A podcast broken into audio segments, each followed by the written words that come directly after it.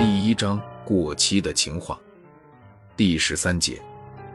一零一，我听见你的心跳声了，我听见你的呼吸声了，我亲吻着你的额头入眠，却在黎明时分泪流满面。原来你根本不在我的身边，你仍然远在天边，但是你的味道却在我的唇角蔓延，慢慢的，快接近危险的边缘。一声呼喊，你的名字。我从梦中又回到了现实里面，继续孤独着自己的缠绵，无际无边。一零二，亲爱的，把你的双手伸出来，让我们来跳一曲探戈恰恰伦巴。也许这就是我对你的最好的爱的表达。很多时候，你就应该给你的爱人这样的惊喜，因为这是爱，是融入了感动的爱，放多久都不会坏。因为感动是爱的万年保鲜剂，历久弥新。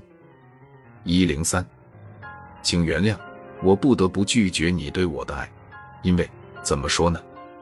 说的无私一点，是因为我的心中有一个他，已经融入了我的灵魂的他，我不愿意你做他的替身。说的自私一点呢，我也不想做你心中的他的替身，所以请原谅。